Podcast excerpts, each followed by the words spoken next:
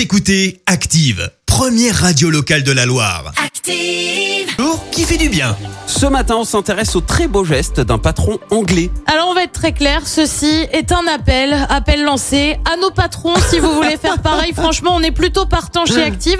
Euh, direction donc le Royaume-Uni où un employeur a offert une partie de ses actions à ses employés. Tout se passe bien avant la crise du Covid. La boîte d'e-commerce va alors très bien, même mieux que prévu.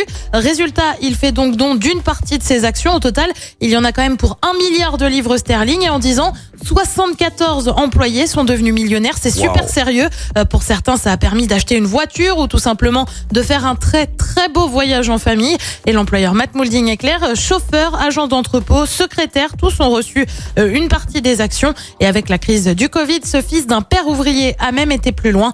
Il a fait don de 10 millions de livres sterling au personnel soignant. Bref, un bon samaritain.